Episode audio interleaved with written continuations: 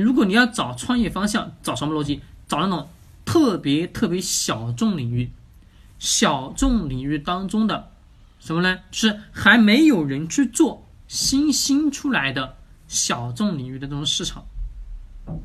比如啊，我们近两年其实说白了，近两年还有很多什么资本布局到什么到家家政服务，是家政服务，比如我们的什么清洗洗油烟机。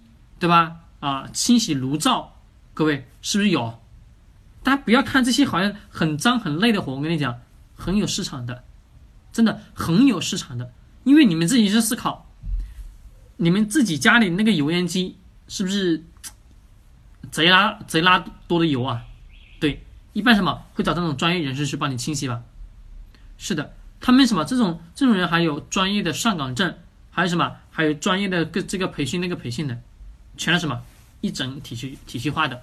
那如果你现在去，肯定什么没多大市场。我说的什么？比如是这种特别新兴的领域，就是根据人的惰性所衍生出来的服务，懂吗？根据人的惰性所衍生出来的服务，比如我们的外卖就是啊，各位，过去我你是想我们很多的啊，很多什么我们的一些上班族不喜欢做饭呀。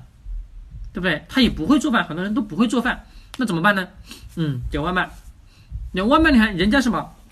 你看好哪个菜，手机一下单，人家什么给你送到你手上来，还敲你家门送到手上来，好不好？好，你只是坐在家里静静等待就可以了。人很懒，就根据人的什么惰性去衍生出来的服务体系，它一定什么具有创业机遇，就是根据人性需，各位记好。根据人性需求的特性点衍生出来的细小的什么领域当中的某个小的市场，一定是有创业机遇的。大家会说啊，老师，这种市场可能做不大，不是的，因为你你得要去思考，人的惰性不单纯的是你一个人，懂吗？还有成千上百万的人会跟你一样，同样拥有什么这个惰性。